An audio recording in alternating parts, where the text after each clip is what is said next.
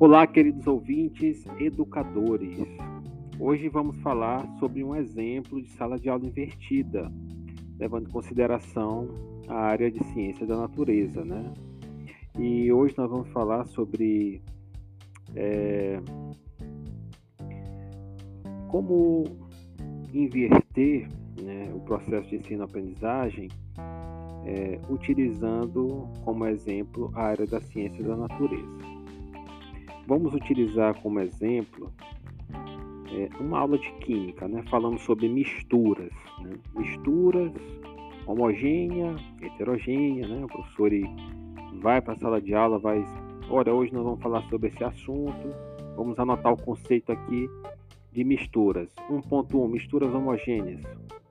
Todo mundo atento? Vamos copiar. Aí a rocha. Como seria inverter esse processo de ensino?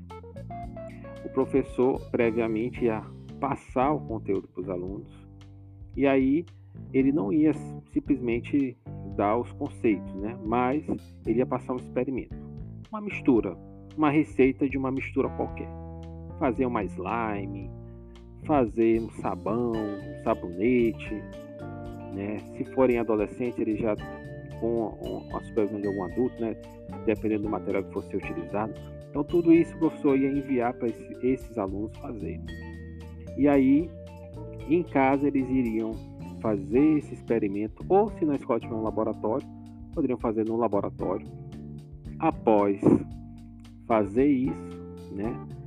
Quando eles retornam à sala de aula, eles vão trabalhar os conceitos, né? Então, o aluno, ele fez, sentiu, e depois ele vai se apropriar do conhecimento.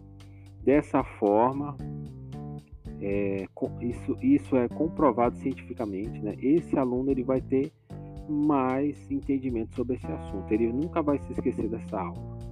Isso é sala de aula invertida.